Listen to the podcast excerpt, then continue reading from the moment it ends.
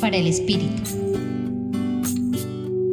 Hoy, el Evangelio de Lucas nos narra el episodio de la mujer que Jesús acogió mientras comían en casa de Simón el fariseo.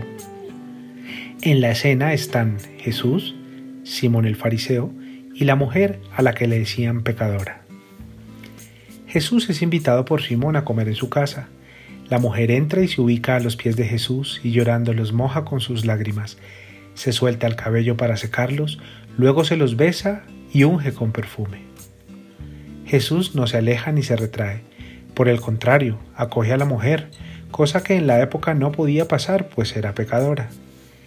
El fariseo critica a Jesús y condena a la mujer. Entonces Jesús responde con una parábola en la que alguien debía 50 denarios y otro 50. Ninguno podía pagar, y ambos fueron perdonados. Jesús pregunta a Simón, ¿quién de ellos amará más al prestamista? El fariseo dice, supongo que aquel a quien le perdonó más. En la cena el fariseo y la mujer recibieron favor de Jesús y le muestran aprecio, amor y gratitud.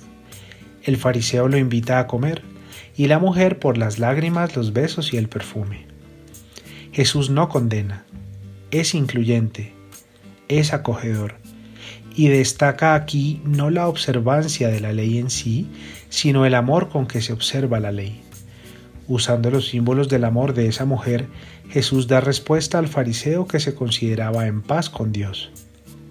Pregúntate, ¿eres agradecido, humilde, amoroso e incluyente, dado el gran amor misericordioso que recibes de Dios? Te acompañó con la reflexión de hoy Gustavo Espinel del Centro Pastoral de la Pontificia Universidad Javeriana.